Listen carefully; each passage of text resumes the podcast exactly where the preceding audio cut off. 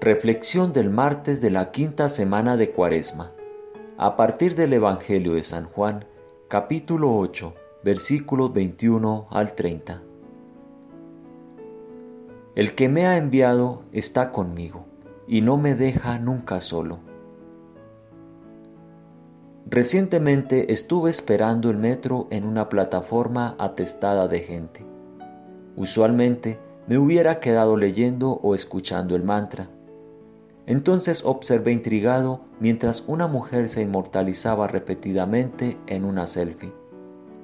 Fue toda una sesión de movimientos, ya que estaba decidida a lograr la sonrisa justa y la inclinación perfecta de la cabeza con el fondo exacto. Posaba, se sonreía satisfecha y luego chequeaba el resultado en su pantalla y volvía a intentarlo. Estaba perfectamente absorta en esta operación y totalmente inconsciente de estar parada en medio de una multitud que se movía en una angosta plataforma. Cuando llegó mi tren, ella seguía intentando conseguir la toma perfecta. Como resultado de una intensa búsqueda académica en Wikipedia, descubrí que la primera selfie que se conoce fue un daguerrotipo tomado en 1839 que se encuentra hoy en la tumba del fotógrafo. Como carecía de un smartphone, retiraba la tapa del lente, corría a ponerse en el lugar del retrato y se quedaba quieto por uno o dos minutos antes de volver corriendo a tapar el lente nuevamente. Una selfie más contemplativa. A los artistas siempre les ha gustado pintarse a sí mismos y los espejos nos rodean desde alrededor del 6000 a.C. Nos encanta vernos a nosotros mismos aunque no nos guste lo que veamos. Como cualquier cosa relativamente inofensiva en sí misma, puede volverse una obsesión y dar forma a todo un modo de vida. Para controlarlo, debemos practicar el otrocentrismo.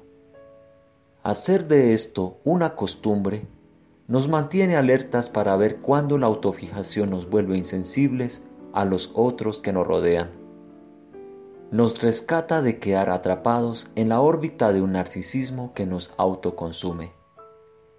Cuando abrazamos el trabajo del otrocentrismo, avistamos la dimensión última que abarca todas las dimensiones, la que Jesús llamaba el Padre, el otrocentrismo básico a lo largo de toda su vida.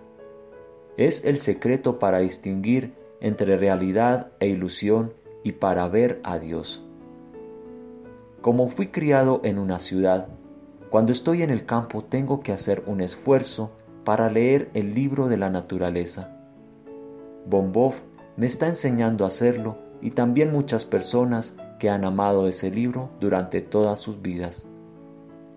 El poeta inglés Gerard Manley Hopkins escribió algunos de los más bellos poemas sobre el mundo natural.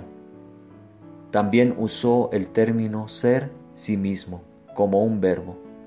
Destruir la belleza es desposeer al mundo, es decir, que el mundo deje de ser el mismo, tal como lo describe un poema que trata sobre la tala de un grupo de álamos.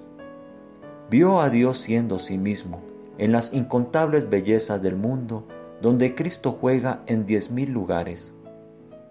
Esto nos recuerda a las diez mil cosas elevándose y cayendo del Tao Te Ching, que también podemos interpretar como distracción interminable. Lo que convierte a la distracción en la visión de Dios permitiendo al mundo ser el mismo es el otrocentrismo.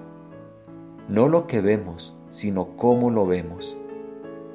Ahora, con las puertas de nuestra percepción solo un poquito más limpias después de la cuaresma y habiendo afinado el mantra, ¿qué puede ser más apasionante que ver las cosas aún jugando en una plataforma abarrotada como las ve la mente de Cristo? Tomado de las reflexiones de Cuaresma del padre Lawrence Freeman. Traducción Karina Conte, WCCM, Uruguay.